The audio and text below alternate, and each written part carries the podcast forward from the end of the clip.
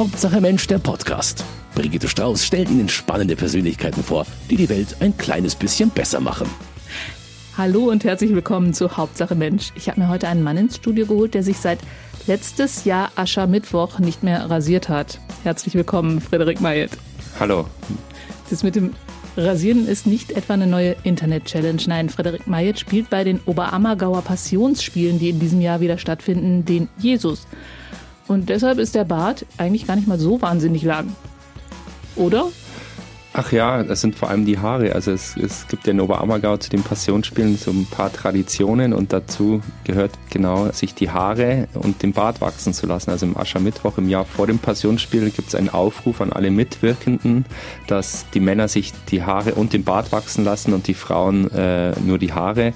Und äh, Christian Stückler hat aber gesagt, ich darf etwas stutzen, weil er will keinen Räuber Hotzenplotz als Jesus. Also es gibt wirklich welchen Oberammergau, der ist richtig lang und bei mir hat er gesagt, na, das soll noch Kontur äh, haben im Gesicht. Und äh, von dem her ist jetzt ist schon ein richtiger Bart, aber kein Bart bis zum Bauchnabel. Kein Rauschebart, kein Sisi-Top-Bart.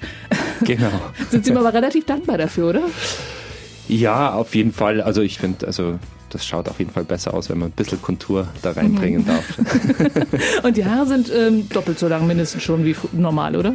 Ja, man sagt ja so, die Haare wachsen ja so einen Zentimeter im, im, im Monat und das sind jetzt dann doch bald eineinhalb Jahre, dass die Haare wachsen. Nee, länger schon, äh, über eineinhalb Jahre und ja, die sind jetzt schulterlang und jetzt ja, wachsen die einfach auch nochmal acht, neun Monate, bis wieder das letzte Spiel der Passionsspiele rum ist. Stimmt, die dürfen ja erst dann runter, wenn es denn auch vorbei ist, nicht genau. zum Start, logisch. Wie viele Monate spielen Sie?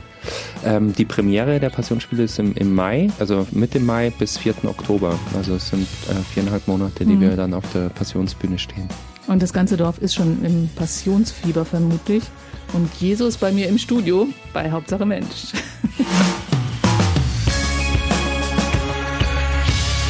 Friedrich Meyer ist bei mir zu Gast. Wir haben eben schon von langen Haaren und Bärten gehört. Wie viele bärtige Männer gibt es denn derzeit im Dorf?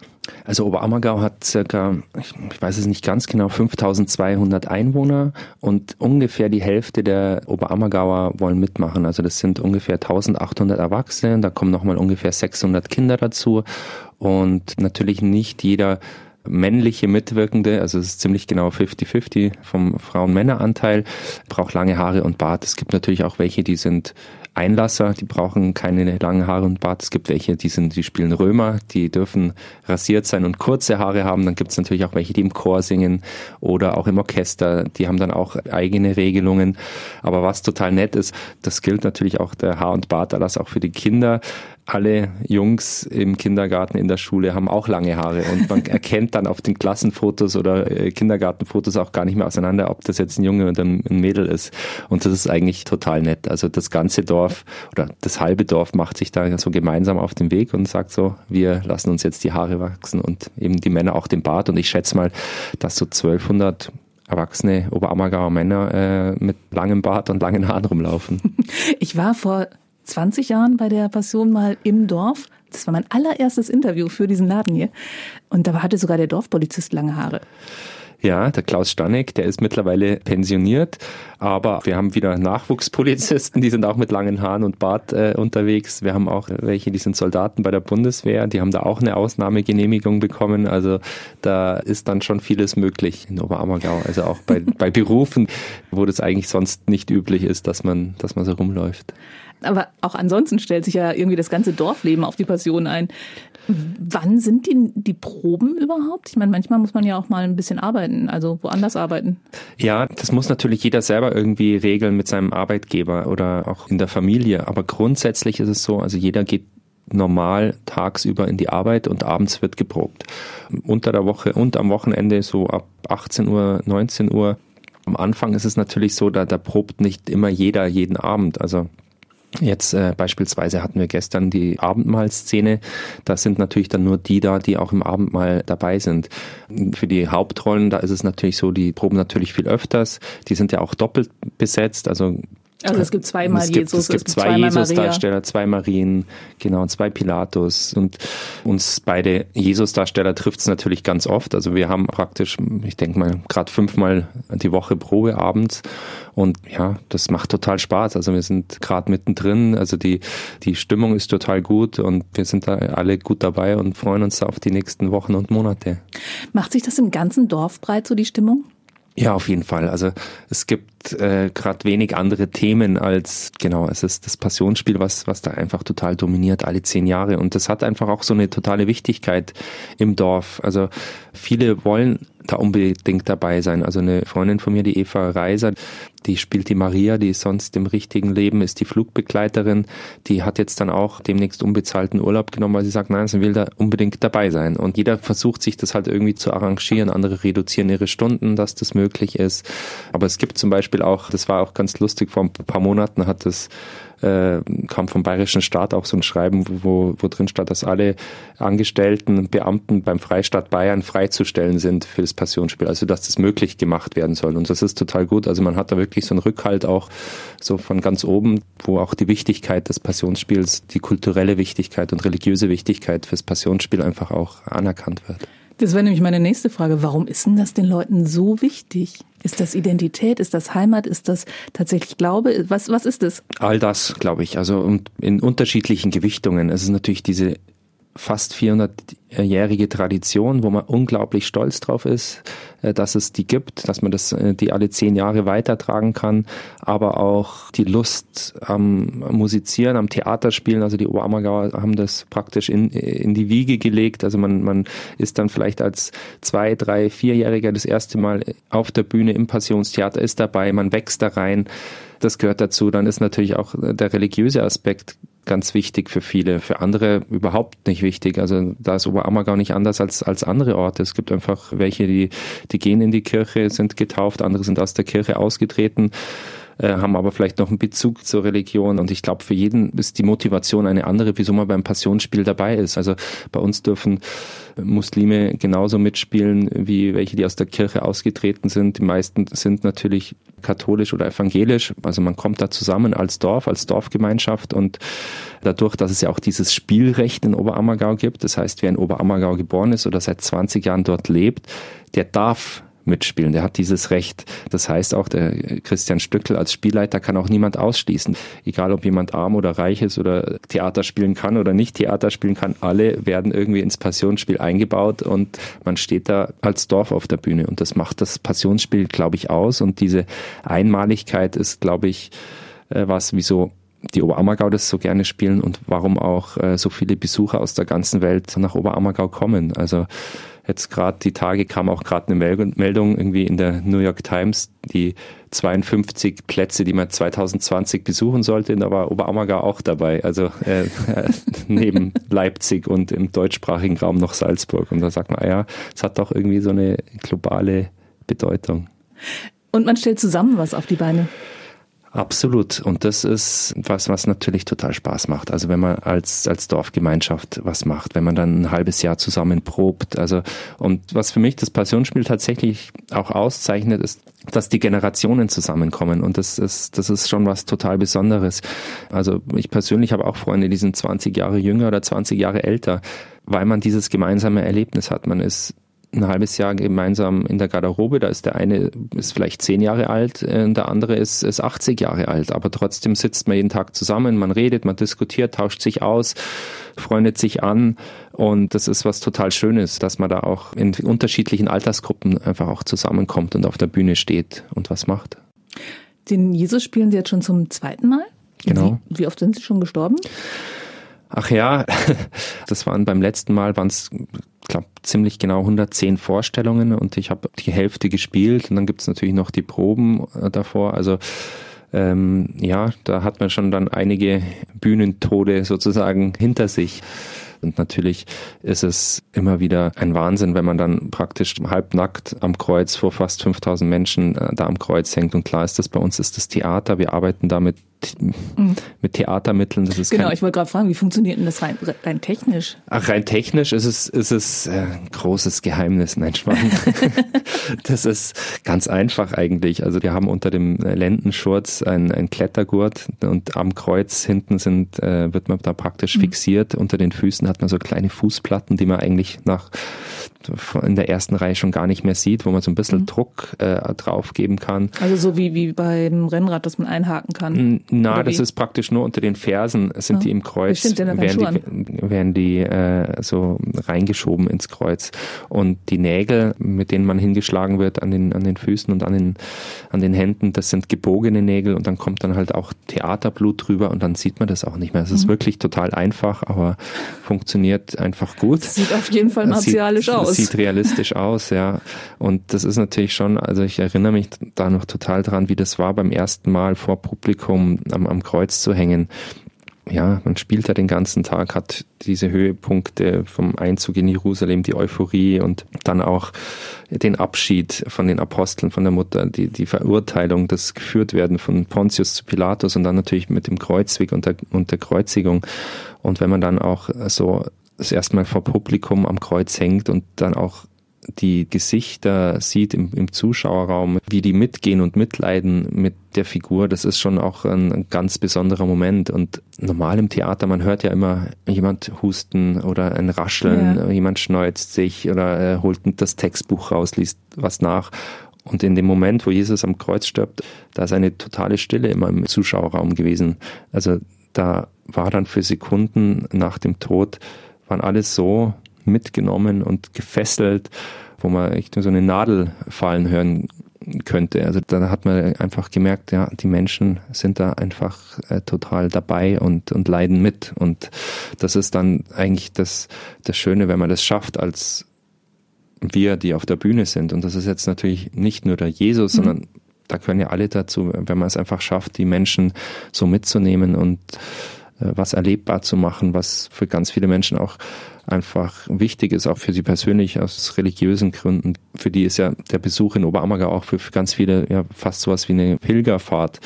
Das ist dann schon schön, wenn man das schafft. Also rein physisch ist es wahrscheinlich schon eine ziemliche Anstrengung. Ich weiß nicht, wie lange dauert die Szene? Ja, das ist, ich weiß es gar nicht so genau. Also ich weiß, man ist ziemlich genau 20 Minuten hängt man am Kreuz. Also das ist, das ist dann schon physisch ziemlich anstrengend ähm, weil man ja diesen Todeskampf äh, spielen muss, die letzten Worte am Kreuz spricht und dann aber, äh, nachdem man praktisch am Kreuz verstorben ist, dann nochmal eine ganze Weile oben hängt und dann muss man ja aus diesem Todeskampf äh, versuchen, möglichst äh, mit dem Körper runterzufahren, nicht zu atmen, flach zu atmen, sich nicht bewegen, also diese Illusion natürlich aufrecht zu erhalten und da versucht man natürlich dann fast meditativ irgendwie am Kreuz zu hängen, seinen Kopf leer zu machen, äh, keine Regung zu zeigen.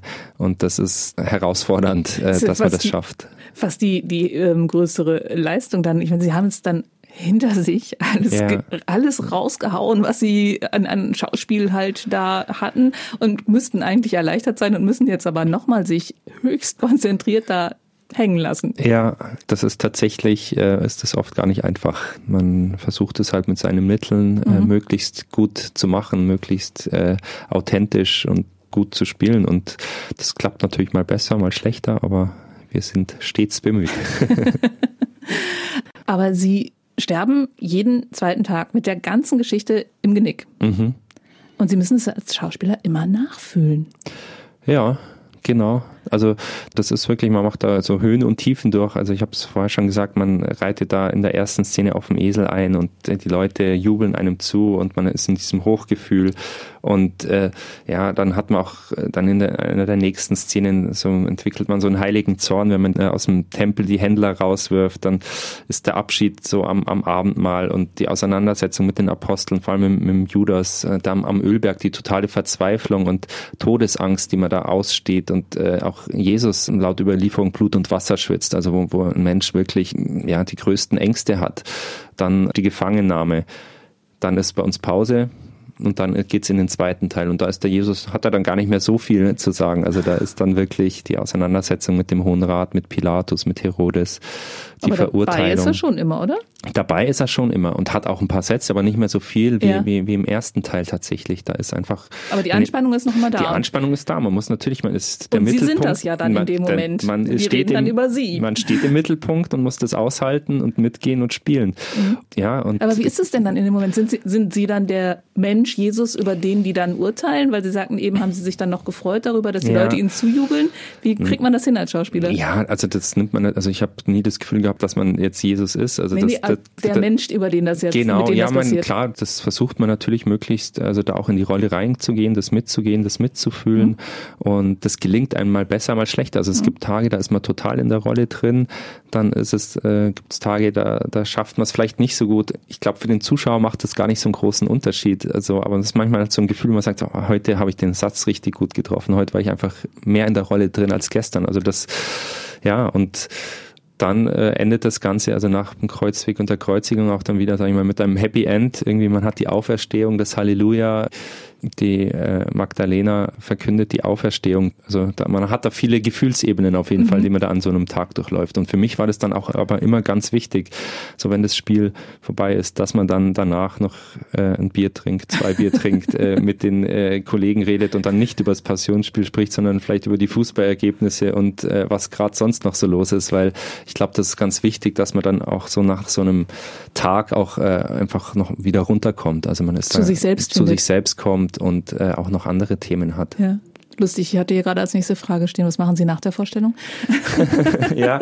Ich dachte mir sowas schon. Ja, ja. Die Pause muss ja dann auch irgendwie komisch sein. Wie ist das denn? Sie sind dann noch eigentlich in der Anspannung drin. Die Pause ist zwei Stunden lang?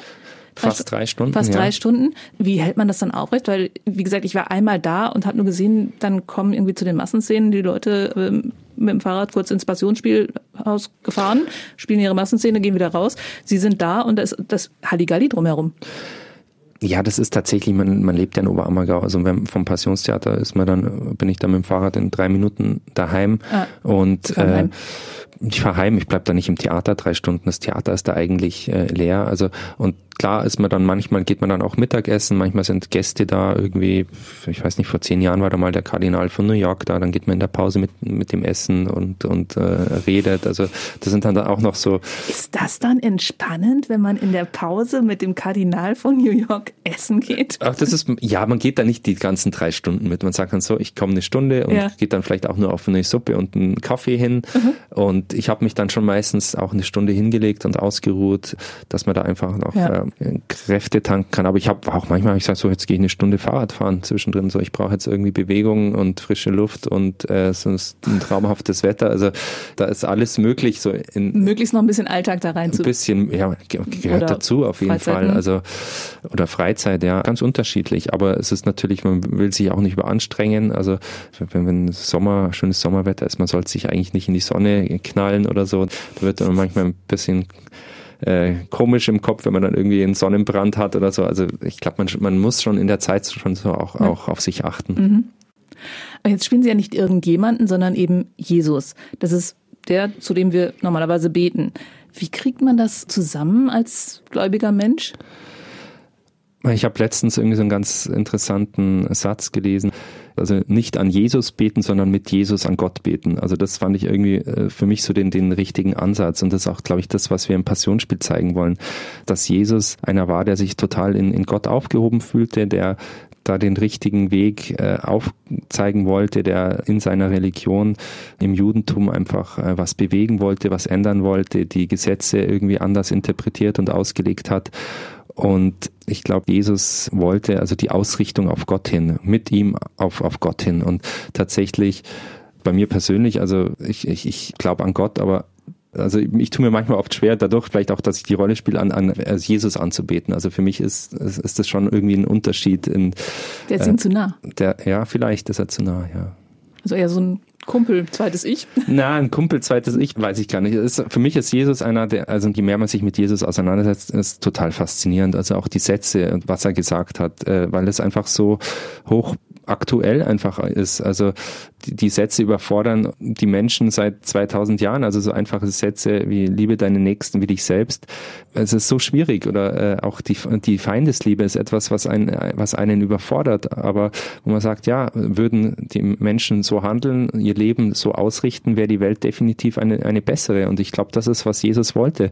Also das Reich Gottes, glaube ich, war für Jesus etwas, was heute und im Jetzt war und nicht etwas, was nach dem Tod kam, sondern er hat gesagt, nein, das Reich Gottes ist die Welt, in der wir leben. Wir müssen uns die Welt, wie sie heute ist, paradiesisch machen und dafür hat er auch Regeln aufgestellt und ich glaube, die Menschen sind die Menschen und mit allen ihren Versuchungen und Sünden und keine Ahnung, Sünden ist auch so ein blödes Wort, aber ich glaube, die, die Regeln, die er da aufgestellt hat oder die er da in die Welt gebracht hat, die Ideen, die Gedanken, die sind einfach äh, wunderbar und wenn man das schaffen würde, so zu handeln, dann hätten wir fast paradiesische Zustände und ich glaube, das ist das, was der Jesus wirklich wollte. Der hat nicht vom, vom Gottesreich irgendwann nach dem Tod geredet, sondern der war ganz, ganz konkret im, im Heute. Ein genialer Philosoph. Auf jeden Fall, egal jeden für wen, Fall. ob gläubig oder nicht. Ja, ja, und ich glaube, das ist universell. Also ich glaube, da kann ein Moslem genauso hingehen wie jeder, der einen anderen Glauben hat. Also ein guter Freund von mir, der ist halb Deutsch, halb Ägypter, der ist Muslim und seine Frau kommt aus, aus Dubai. Die konnten da genauso viel mitnehmen wie, wie andere, weil jeder, der irgendwie offen im, im, im Kopf ist und im Herzen, der kann da was mitnehmen für sich. Sie haben sich ja unglaublich viel mit der Figur beschäftigt, mit dem Menschen beschäftigt. Sie machen das, glaube ich, auch als Crew. Ich glaube, die ganze Crew fährt einmal als Vorbereitung nach Israel. War das dieses Mal auch wieder so? Ja. Was machen Sie da? Also das ist eigentlich ein ganz wichtiger Punkt. Die Idee hatte der Christian Stückel als Spielleiter, als er das das erste Mal gemacht hat, dass man zur Vorbereitung eine Woche praktisch eine Pilgerreise sozusagen macht und die heiligen Städten im heiligen Land besucht. Und man fährt da wirklich so die, die wichtigsten Orte ab, an denen Jesus gewirkt hat. Wir waren so ein Bus voll, also es waren die Hauptdarsteller dabei, der Christian Stückel, das Leitungsteam, wir hatten eine theologische Begleiter und dann sitzt man da zwei, drei Tage am See Genezareth, diskutiert, was hat er da gemacht, man saugte die, die Landschaft auf. Da hat sich wahrscheinlich nicht viel geändert in den letzten 2000 Jahren. Klar sind da jetzt ein paar mehr Siedlungen und die Städte schauen anders aus, aber äh, wenn man auf dem Feld sitzt und da über den See blickt, weiß man, den Blick hatten die damals auch und sind am Feld gesessen und die haben ja wahrscheinlich nicht nur gebetet, die hatten auch mal einen Spaß und dann fühlt man sich so in die Figur rein und äh, nimmt sich auch mal die Zeit, die man vielleicht sonst gar nicht so in, in Oberammergau hätte, wenn man, wenn man probt, also dass man so tief in die, in die Geschichte einsteigt. Und der, der zweite Teil der Reise war man dann in Jerusalem selber, in der Altstadt, war man im österreichischen Hospiz, also wirklich mittendrin und das ist natürlich total faszinierend. Also so eine Stadt wie Jerusalem gibt es einfach kein zweites Mal drei Religionen nebeneinander, äh, was da für ein Leben in der Stadt herrscht, wenn dann äh, zum Freitagsgebet gerufen wird und äh, der Muezzin schreit und am nächsten Tag ist der Sabbat und am Tempelplatz oder an der Klagemauer äh, gehen die äh, Juden zum Rennen, laufen äh, flotten Schrittes zum, zum Gebet und zwischendrin die Christen und die Kirchturmglocken, da denkt man sich ein Wahnsinn. Also auf diesen paar Quadratkilometern in Jerusalem da ist so viel Spannung, religiöse Spannung, seit 2000 Jahren auch eine politische Spannung. Also ja, seit 2000 Jahren geht's da einfach drunter und drüber. Ja, und man ist da mittendrin und denkt sich dann, ja, das ist dann vielleicht auch fast ähnlich, wie das war vor 2000 Jahren, als, als die Römer da waren, als Pessach war und denkt sich, ja, irgendwie von dem, was wir hier erleben, das wollen wir mitnehmen und dann auch äh, auf die Bühne in Oberammergau bringen. Also man kriegt schon einen anderen Blick drauf, oder? Definitiv. Auf die Personen, auf die ja. ganzen Geschehnisse, wie diese Auseinandersetzungen zwischen Römern und ähm, Juden waren und so weiter. Ja, absolut, absolut. Also das ist was, was, was man dann irgendwie ja, ein Gefühl dafür kriegt. Das war natürlich ganz anders vor 2000 Jahren, aber es war bestimmt einiges ähnlich. Sie waren jetzt zum zweiten Mal dabei? Oder dritten zum, Mal. Zum dritten Mal. Hat sich da der Blickwinkel dann nochmal verändert? Hm, ja, es sind tatsächlich einfach zehn Jahre dazwischen. Man ist zehn Jahre älter. Man hat dann schon nochmal einen anderen Blick auch auf die Figur. Der Jesus verändert sich dann auch bei einem persönlich nochmal. Also, ja, die Welt vor zehn Jahren war eine andere. Also 2010 und 2020, also was, was in der Welt los ist, politisch, religiös, da ist einfach irre viel passiert. Und wir haben da einfach auch ganz viel diskutiert in Jerusalem und äh, der Christian Stöckler, vor allem, der dann auch am Text arbeitet, sagt, naja, wir brauchen nochmal einen, einen viel sozialeren Jesus, der spricht also über die Ungerechtigkeit in der Welt, der sich um die Menschen kümmert, die am, am Rande der Gesellschaft stehen, um die Armen, die ausgegrenzt werden, die Fremden auch, die ihr nicht gekleidet habt. Das sind so ganz aktuelle Themen auch, auch für uns die Einkommensverteilung in der Welt, wenn der Jesus sagt, also es ist äh, wahrscheinlicher, dass ein Kamel durch ein Nadelöhr geht, als dass ein Reicher in den Himmel kommt. Da sagt er ja, es ist ungerecht, also wie das verteilt ist. Und das sind Themen, die sind hochaktuell. Das fällt einem natürlich dann zehn Jahre nochmal ganz anders auf, weil man selber in einer anderen Lebenssituation ist, mhm. persönlich, aber auch die Welt drumherum eine andere ist ja. letztendlich. Man stellt andere Fragen an die, man stellt an, die, andere an den Fragen. Text, an die, an die Geschichte. Ja. Sie fahren dahin als die Hauptdarsteller der weltberühmten Passionsspiele von Oberammergau. Fallen Sie da auf in Israel? als genau diese Truppe? Kriegen Sie darauf Reaktionen? Ja, das kommt schon mal vor. Also manchmal denken sich, glaube ich, welche, was ist denn das für eine komische Sekte? Irgendwie alle haben lange Haare und einen Bart Stimmt, und irgendwie die so, ja dann auch schon. Und äh, man hat irgendwie äh, von 16 Jahren bis 80 Jahren, also eine ganz komische Gruppenzusammenstellung, also ungewöhnlich für eine klassische Pilgerreise, würde ich mal sagen. Und dann äh, ist das schon einige Male vorgekommen, wo dann welche kommen, kann es sein, dass sie aus Oberammergau sind? Und dann hat das irgendwie auch äh, ein israelischer Fernsehsender mitgekriegt und die sind dann auch gekommen und haben dann ein Interview mit, mit Christian Stöckli gemacht. Also das war dann schon ganz interessant. Also das so ein bisschen hat sich dann schon, schon rumgesprochen, dass wir da aus Oberammergau unterwegs sind. Ja. Aber wir haben das, das haben wir dann gar nicht so offensiv irgendwie verfolgt. Das war dann eher ein anderes Thema, das dann auf einmal aufgeschlagen hat, als wir da in Israel waren, irgendwie am letzten Tag in Jerusalem. Auf einmal kam die Frage nach dem Esel in Oberammergau. Ach, die Geschichte mit den Tierschützern. Genau. Das war ganz komisch. Anruf, noch ein Anruf, noch ein Anruf. Was ist denn da los? Bin ich drangegangen und dann ist das hochgekocht. Also, dass die Tierschutzorganisation PETA gefordert hat, also in Oberammergau auf der Bühne soll kein Esel eingesetzt werden, weil das praktisch nicht gut für das Tier ist, weil der Esel nur eine bestimmte, ein bestimmtes Gewicht wohl tragen darf. Und grundsätzlich ist das total wichtig, glaube ich, dass man sich für das Tierwohl einsetzt. Also das ist ja, das gibt ja durchaus berechtigte Forderungen. Nur fand ich es bei uns tatsächlich etwas übertrieben, muss ich sagen. Also wir setzen da einen Esel ein und wir kümmern uns total um, um das Tier, dass der einfach auch da auf der Bühne gut funktioniert und mitmacht. Also der muss praktisch äh, einmal am Tag, muss der fünf Minuten auf die Bühne gehen und den Jesus auf die Bühne reiten. Das, also das sind keine 50 Meter, die er da schaffen muss.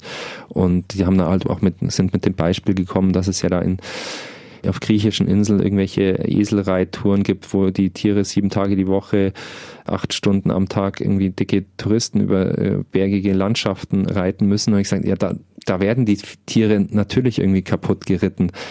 Bei uns ist die Situation tatsächlich doch, finde ich, eine, eine andere. Aber das war dann ein Riesenthema. Also da war dann irgendwie Meldungen eben äh, Land all, auf, Land ab, über Titelseite auf der Bildzeitung und, äh, und ich habe mich tatsächlich gefragt, Esel werden doch seit Jahrhunderten geritten. Also ich meine. Ja, mein, das sind, ich glaube, das sind Reit- und Lastentiere und ich glaube, da kann man natürlich drüber reden, dass die halt nur ein gewisses Gewicht tragen sollen und da werden wir natürlich jetzt auch schauen, dass man da irgendwie die tierschutzrechtlichen Bedingungen einfach einhält. Also ich wollte gerade fragen, haben Sie da mal irgendwie jetzt nachgeforscht? Also wie, wie ist es denn wirklich? Wie viel darf man auf so einen Esel raufpacken? Ähm, und, und also, also diese Fragen dann wirklich gestellt? Ja, haben wir uns, also das, mhm. da gibt's, also das war, war auch in dieser Pressemitteilung drin, dass ein Tier 20 Prozent seines Eigengewichts tragen kann. Also das heißt, so ein Esel, wenn äh, 350 Kilo selber wiegt, kann er eine Person tragen, die 70 Kilo wiegt. Genau. Passt, würde ich sagen.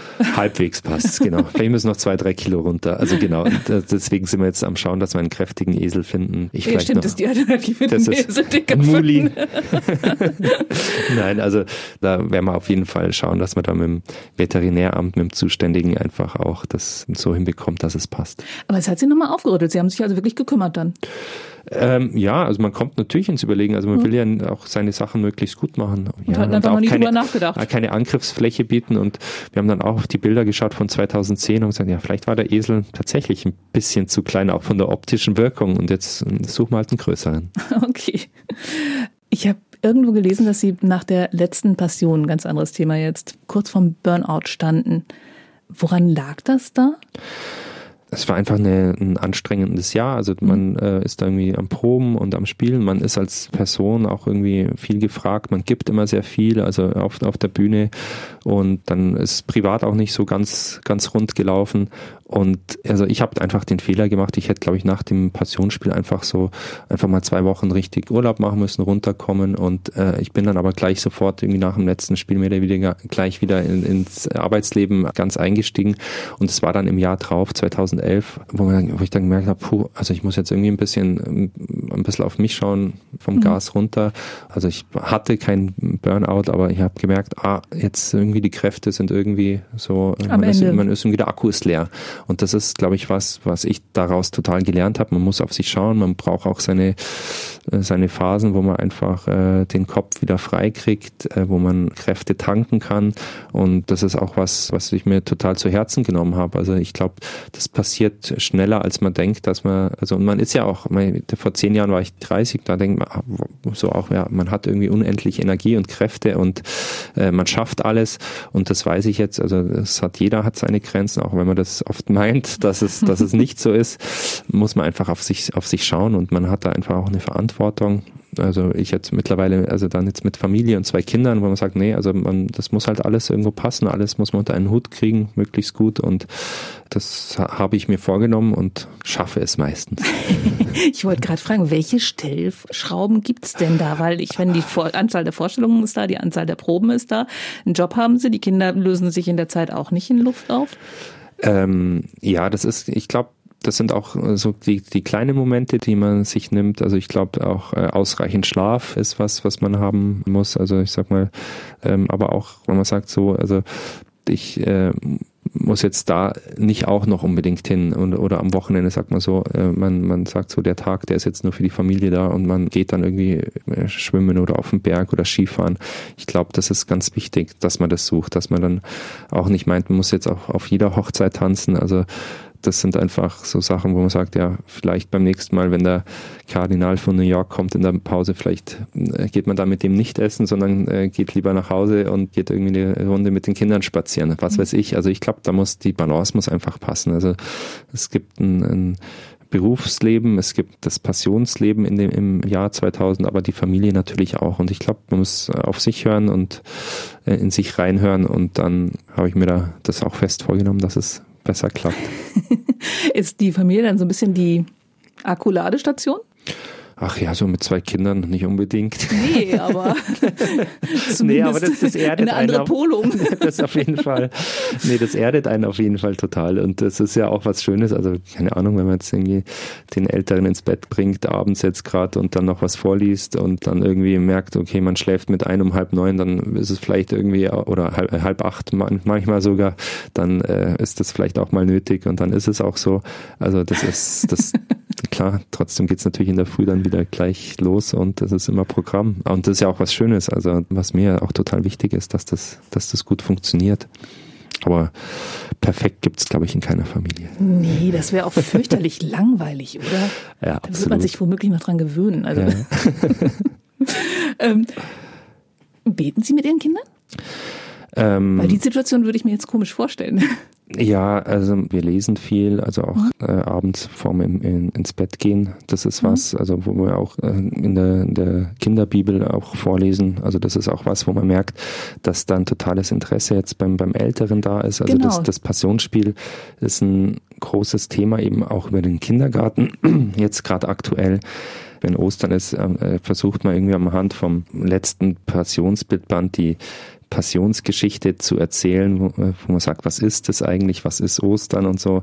Und dann ist dann natürlich auf dem einen oder anderen Foto ist halt dann das Foto von mir und das findet dann schon irgendwie dann sind dann natürlich auch total lustig oder kann das vielleicht auch gar nicht so einordnen. Genau. Aber, aber der, der, der, der erzählt es dann schon auch, also wenn wir manchmal so unterwegs sind, also wir waren irgendwie jetzt im, im Herbst in Südtirol auf einer Hütte und dann ist man da und dann kommt man ins Gespräch und dann fragen welche, ah, ah sind Sie aus Oberammergau oder ah, spielen Sie da auch mit? Dann sagt man, ja, man spielt die Rolle und dann sagt der, der Vincent, ja, und ich bin auch beim Passionsspiel dabei und die haben dann schon so ein Bild im Kopf, obwohl sie es selber noch nie erlebt haben. Das ist total interessant und die Kinder in Oberammergau wachsen da total ja. natürlich rein. Also die haben ein Bild im Kopf von Judas, die haben ein Bild im Kopf von Jesus. Die wissen selbst, wer der Kaiphas ist. Und das ist so, das ist was, was ganz Schönes eigentlich. Was total verinnert. Und Kinder in Oberammergau können, glaube ich, alle singen und kein Kind hat Angst vor einem Mikrofon, habe ich die Erfahrung gemacht, wenn ich dort war. Ja, das stimmt. Die, sehr viel Selbstbewusstsein. Die haben viel Selbstbewusstsein und die wachsen damit rein und lernen das kennen und da wird wird auch viel Wert drauf gelegt im Kindergarten und in der Schule. Also in Oberammergau ist es einfach so, wir brauchen jetzt musikalisch alle zehn Jahre ein gutes Orchester, einen guten Chor und da wird viel Arbeit reingesteckt. Also mhm. es ist zum Beispiel in Oberammergau, wenn man ein Instrument lernen will, was im Passionsorchester benötigt wird, zahlt die Gemeinde Oberammergau bis zu 50 Prozent der Ausbildungskosten und sagt, äh, hier, das Instrument könnt ihr umsonst leihen. Und wenn da jemand talentiert ist, wird das total gefördert. Genauso gibt es irgendwie einen festangestellten Chorleiter, der Markus Zwink, der in den Jahren dazwischen total am Nachwuchs dran ist und fördert und macht und tut, weil wir halt alle zehn Jahre ein hochqualitatives ja, Orchester und einen hochqualitativen Chor benötigen. Ja. Und äh, da wird natürlich extrem viel Nachwuchsarbeit gemacht, genauso im, im Theaterbereich. Also der Christian Stückel fängt schon an, jedes Jahr mit einem Krippenspiel, wo die sechs, sieben, acht bis 13-Jährigen dabei sind. Man macht jedes Jahr irgendwie im Passionstheater mittlerweile äh, Theaterinszenierungen weil man halt sagt, wir müssen da immer was tun. Also äh, mhm. man kann nicht davon ausgehen, dass man von Haus aus alle zehn Jahre irgendwie gute Darsteller, gute Musiker hat. Aber es macht, glaube ich, auch was mit den Kindern. Also ich habe den Eindruck gehabt, dass selbst Jugendliche ganze Sätze sprechen in einer vernünftigen Lautstärke, ohne zu nuscheln.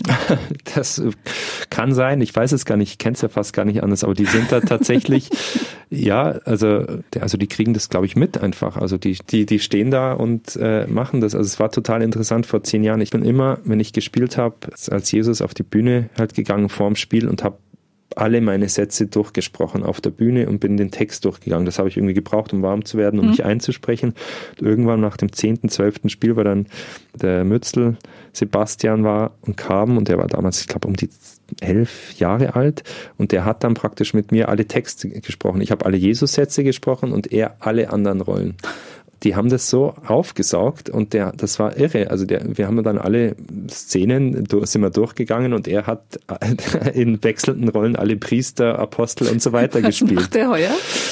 Äh, ich weiß gar nicht, wo er dabei ist. Ich glaube, der ist, ich glaube, bei der Tempelwache ist er dabei. Okay bin mir jetzt nicht ganz sicher. Also, und das war eigentlich total, total nett. Also, da merkst du, also wie die, wie die Kinder das aufsaugen und sich hinstellen und äh, Sätze sagen und Theater aufsaugen. Und das ist was Schönes. Und da merkt man, dass das Feuer für oder das Brennen fürs Passionsspiel wird da weitergegeben. Sind Ihre Kinder dabei? Ja. Ihre Frau? Nein. Was die, machen die Kinder? Also ich habe jetzt gedacht, die würden vielleicht irgendwie im, im Volk Die mitgehen. sind im Volk dabei, genau. Mit der genau. Mama, ja, nicht mit der Mama? Nein, mit der Mama nicht. Die ist aus dem Landkreis, aus Uffing, aber äh, da gilt, gilt auch, da, die darf Die Frau nicht. von Jesus darf nicht bei nein, den Passionsspielen spielen. Die muss auch 20 Jahre warten, wie alle anderen. Und das ist natürlich manchmal ein bisschen hart. Also wenn so die ganze Familie geht da raus und der ganze Fokus ist da ein Jahr lang auf dem Spiel, auf dem Passionsspiel, ja, da muss sie, muss, muss sie durch. Aber die beiden Jungs, die sind dabei. Klar, der kleinere, der, der ist am Ende des Passionsspiels, ist er dann zwei Jahre alt. Der, der ist dann nicht jeden Tag draußen. Das werde ich hm. dann meinen spielfreien Tagen dann mit ihm auf die Bühne gehen. Echt? Ja, da äh, gehe ich dann praktisch, laufe ich dann dem anderen Jesus hinterher. Super. Mit dem Palmwedel in der Hand.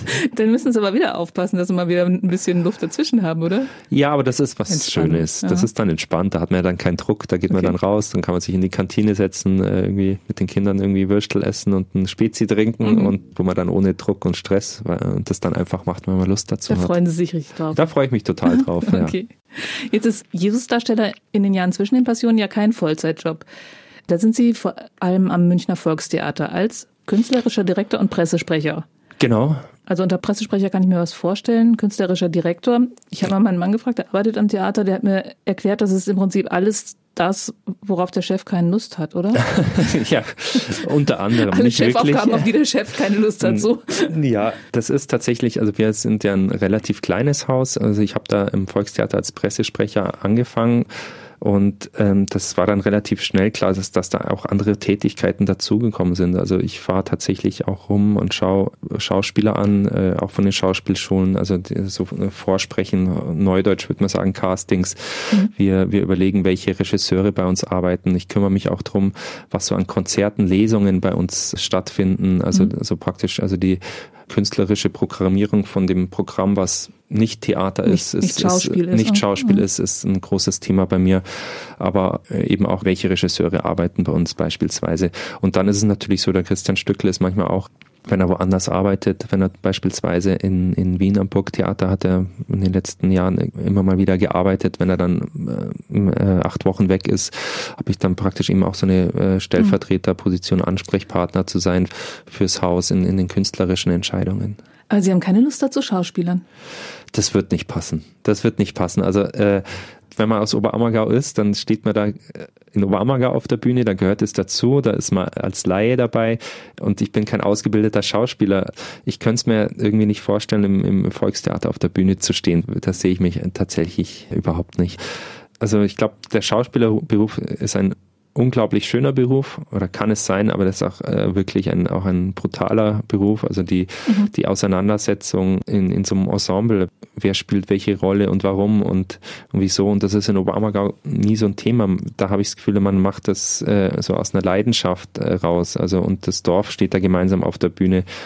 Ich glaube, wenn man Schauspieler als Beruf hat, dann äh, hat man da schon einen anderen Druck. Also, und das ist manchmal auch echt hart. Also ich, ich kriege das ja mit, wenn ich rumfahre, wie viele talentierte Schauspieler es wirklich gibt in Deutschland und manche kommen einfach nicht vor, weil sie die falsche Nase haben, weil sie äh, irgendwie gerade nicht passen oder Kein, nicht gesehen Nische werden schon kein, doppelt besetzt oder ist. besetzt ist und da habe ich irgendwie das Schöne aus den Welten. Also ich kann äh, in einem künstlerischen Umfeld in, in, in, München am Volkstheater arbeiten mit tollen Aufgaben.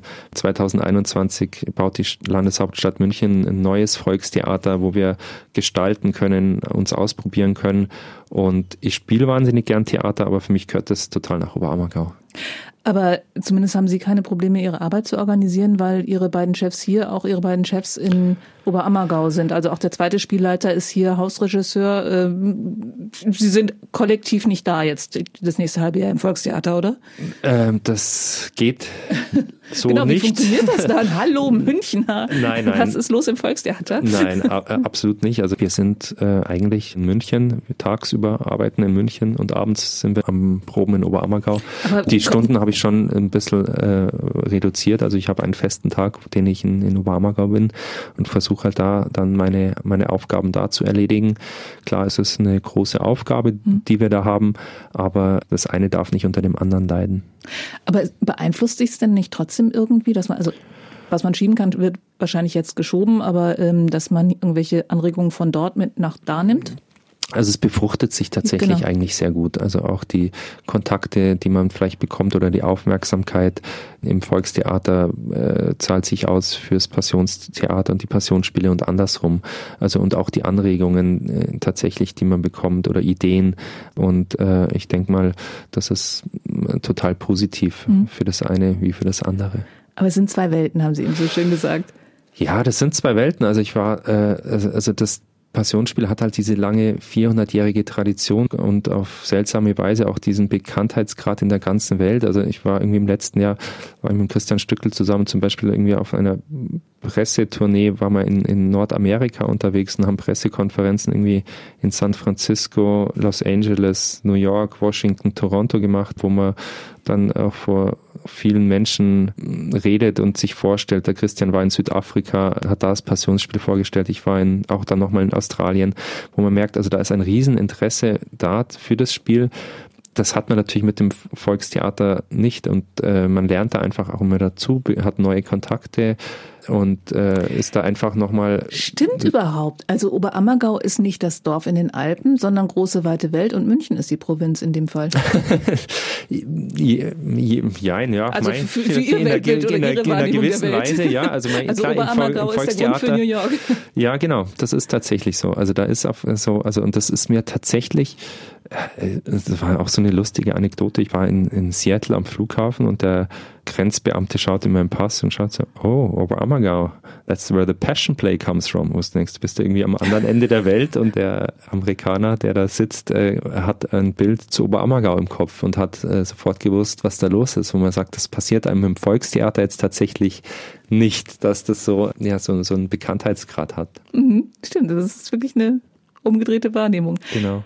Sie sind jetzt zum zweiten Mal der Jesus gewesen. Drittes Mal rein altersmäßig vermute ich mal eher nicht. Das, da bin ich mir mit äh, ziemlich 100% sicher, dass das nicht passieren wird. Also Bewerben Sie sich da oder äh, werden Sie ein, Sie werden gefragt, ob Sie es nicht gern möchten? So man wird aber nicht gefragt, ob man es machen will. Also der Bewerbungsprozess ist eigentlich nur so, die Gemeinde Oberammergau setzt ein Datum, sagt alle, die beim Passionsspiel mitmachen wollen, registrieren sich bei der Gemeinde Oberammergau. Man füllt da so einen Zettel aus und schreibt äh, halt Name, Geburtsdatum und so weiter, auch die Rollen, die man in den vergangenen Passionsspielen gespielt hat und kann auch einen Rollenwunsch äußern. So, das gibt man dann ab das waren beim letzten Mal ja 1850 so Bögen. Zettel, so Bögen, die kriegt dann alle der Spielleiter, der Christian Stückel, und der macht dann die Besetzung. Und man wird nicht gefragt, welche Rolle man dann haben will. Also der Christian kommt nicht so, du willst du einen Judas spielen oder lieber einen Jesus oder äh, wie wär's mit Pilatus? Da gibt's dann einen Tag, das ist die Spielerwahl heißt's. Da wird dann praktisch nach einem Gottesdienst vorm Passionstheater stehen schon auf so, so Tafeln die Namen drauf. Also Jesus, Judas, Petrus, Johannes und so weiter, die 21 doppelt besetzten Hauptrollen. Und dann hat beim letzten Mal jetzt die Lena Rödel hat praktisch die Namen der Darsteller auf die Tafel geschrieben und man ist dann erfährt dann praktisch in dem Moment, welche Rolle man spielt. Und das nimmt man dann an. Also das ist so, man erfährt, ob man Apostel ist, man erfährt, ob man Römer ist, man erfährt, ob man im Orchester oder im, im, im Chor ist. Da gibt's einfach diesen einen Tag und das ist es dann. Man wird nicht gefragt. Haben Sie damit gerechnet? Ich muss sagen, also der Christian hat tatsächlich am, am Abend vorher hat er den Rochus und, und mich hat er zu sich geholt und gesagt so, also er sagt niemandem anderen, was er spielt, aber dass wir uns irgendwie vorbereiten können am nächsten Tag, was da auf uns zukommt. Dass die Kinnlade wir, nicht komplett runterfällt. Wir sollen äh, da niemandem was sagen und waren äh, tatsächlich eingeweiht. Aber erst am Tag vorher. Ja. Ist genau. Ihnen denn da die Kinnlade runtergefallen? Ja, also ich war mir einfach auch nicht sicher. Also ich war vor 2010 ein äh, Jesus und 2020, äh, jetzt bin ich 40, hm, vielleicht bin ich vielleicht ein Ticken zu alt, ich weiß mhm. es nicht. Äh, äh, so und ja, ich habe mich natürlich total gefreut, weil das natürlich auch heißt, dass ich es vor zehn Jahren wohl ganz gut gemacht habe, dass der Christian irgendwie zufrieden war mit der mit der Leistung. Was man so gehört hat, ja. ja dass ich, dass ich äh, mich wohl auch äh, körperlich noch ganz gut gehalten habe, dass es wohl, dass er, dass er mich da nochmal am, am Kreuz sieht.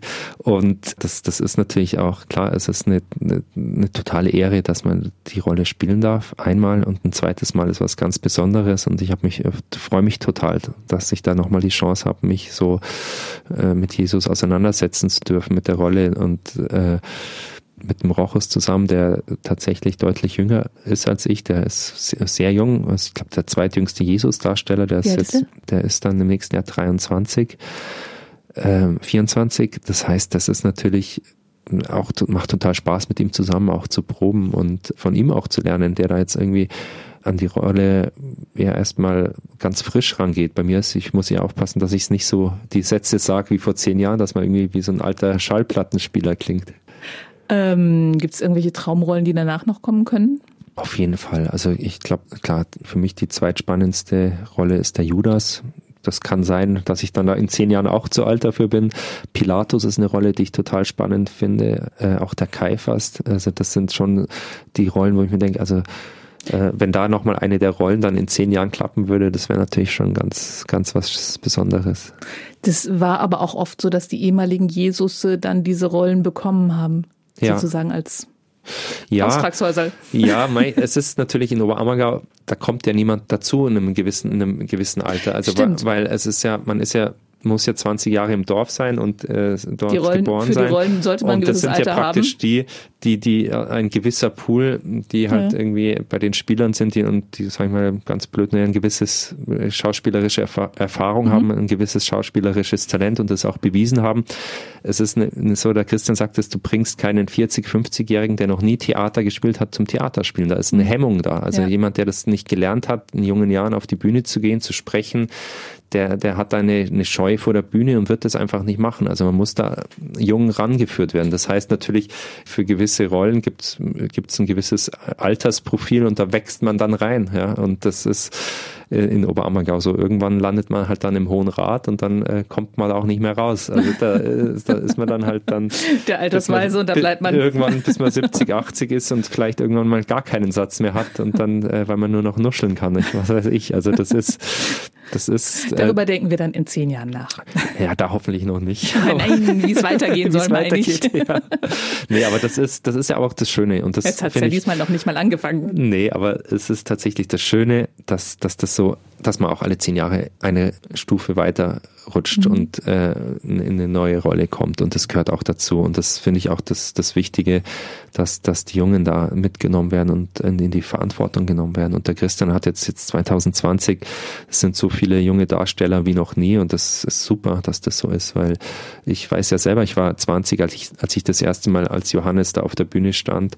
Und das war für mich so eine Ehre. Und man nimmt da so viel persönlich mit, wenn man da in so einer Gemeinschaft so, so eine Aufgabe übernimmt, vor 5000 5000 Menschen spielt und äh, einen Text lernen muss. Also man reift da total als Mensch und das ist, äh, glaube ich, für jeden, der die Chance hat, das machen zu dürfen, ist das was ganz Besonderes. Ähm, wann geht's los?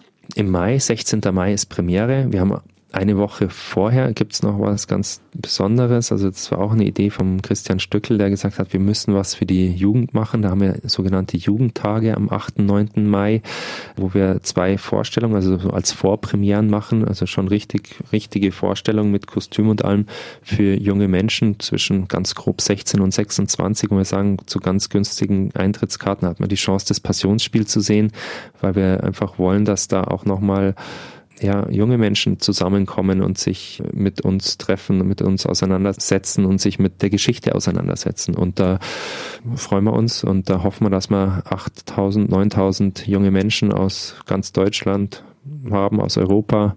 Also ich habe erzählt, der Christian Stöckl war kürzlich in Südafrika. Der Erzbischof von Kapstadt fand, war auch ganz begeistert von diesen Jugendtagen. Hat gesagt, wir schaffen das, wir finden da Sponsoren, dass wir da zehn junge Südafrikaner schicken. Und ja, ich bin mal gespannt, wie das wird. Aber ich glaube, das wird ein ganz toller, tolles Wochenende. Sind diese Karten auch im freien Verkauf, oder? Die sind im freien also Verkauf, also ja. Homepage über Ammergau Home. und dann genau. wühlt man sich durch und findet genau, das dann da schon. findet man das, genau. Da gibt's Karten ab acht Euro und äh, auch also ganz wirklich attraktive ähm, Angebote. Genau, und dann spielen wir ab dem 16. Mai fünf Tage die Woche, also spielfrei ist nur der Montag und der Mittwoch bis zum 4. Oktober. Und ja, das wird ein ganz besonderes Jahr. Gibt's denn da noch Karten? Ja, also bis also der Vorverkauf läuft und der läuft auch sehr gut. Wir sind jetzt bei 90 Prozent verkauft. Also Beeilung? Beeilung, ja. Aber es ist so, wir haben auch gesagt, es gibt nochmal ein eine Verkaufswelle zur Premiere, wo dann auch nochmal, wo wir Karten zurückhalten, mhm. dass dann da auch nochmal einige tausend Karten äh, zur Premiere in den Verkauf gehen. Und irgendwie so Last-Minute-Karten gibt es dann auch immer nochmal, wenn irgendjemand dann doch nicht kann, der vor zehn Jahren sich schon den Platz reserviert hat. Ja, das kann auf jeden Fall, äh, gibt es da jeden Tag gibt's Rückläufer. Da sind ja mal bei 4600 mhm. Besuchern, da äh, gibt es immer wieder Rückläufer jeden also Tag. Also es gibt auf jeden Fall für jeden Hörer ja. noch eine Chance. Es gibt noch eine Chance, auf jeden Fall. Also wie gesagt, es gibt, glaube ich, jetzt noch 40.000 Karten zu kaufen. Also, aber man sollte sich ranhalten. ähm, ist das Stück anders als vor zehn Jahren? Sie haben gerade, glaube ich, gesagt, irgendwas mit ja, der soziale Aspekt. Ja, das Stück wird anders. Also es wird ein komplett neue Kostüme, ein neues Bühnenbild geben. Also vom optischen Eindruck ist es ganz anders. Klar, der Spielaufbau ist, bleibt der gleiche. Also wir fangen an mit dem Einzug in Jerusalem. Die Geschichte bleibt auch immer die gleiche, bleibt, ja. Genau, und also auch diese Lebendbilder, die, die im Passionsspiel drin sind und die Musik aber es wurde auch bearbeitet und am Text wurde auch gearbeitet. Also jetzt gerade äh, hat man eben gestern eine Abendmahlprobe, da hat der Christian Stückle jetzt nochmal umgeschrieben. Und klar ist das Abendmahl ist, ist grundsätzlich vom Aufbau gleich, aber da sind jetzt einige neue Textstellen drin, Sätze, wo ich sage, oh, das ist, hat richtig gewonnen. Also mhm. ähm, Wie viele mit Mitwirkende sind es heuer? 1800 irgendwas? 1800 Erwachsene plus 600 Kinder. Also 2400, 2350, wir wissen es gar nicht so genau. Also ja, weil. Da gibt es niemanden am Bühneneingang, der abhakt, ob alle da sind. Nein, weil noch nachgemeldet werden kann. Also bei den Erwachsenen wissen wir es, aber bei den Kindern ist es tatsächlich so, wenn jetzt auch noch jemand nach Oberammergau zieht, dann äh, dürfen die auch noch beim Passionsspiel mitmachen. Und das heißt, da, da schiebt sich das immer noch. Und natürlich gibt es jetzt auch noch welche, die sagen, ah, ich krieg's beruflich doch nicht hin. Es gibt welche, die mhm, leider also versterben oder wegziehen. Also da, das ist immer noch in gut Bewegung. 2000 Leute auf der Bühne. Zwei, rund 2300. Und wie viele Tiere? Außer das, dem Esel? Nein, also ich, es gibt, es wird Schafe, Ziegen, Tauben, der äh, Hauptmann Longinus auf dem Pferd. Also das sind schon ein paar Tiere auf der Bühne dabei. Und das, das ist ganz begehrt bei den Kindern. Äh, die sagen, ich, wir wollen Hirten sein, wir wollen auf die Schafe aufpassen, wir kümmern uns um die Tauben, um die Hühner. Also das ist einfach, also Tiere sind dabei. Und ihre Augen leuchten auch schon. Ja, auf jeden Fall. Ich wünsche Ihnen toi, toi, toi für die Premiere und für alle weiteren Vorstellungen. Und danke für das schöne Gespräch. Danke. Hauptsache Mensch, ein Podcast vom katholischen Medienhaus St. Michaelsbund, produziert vom Münchner Kirchenradio.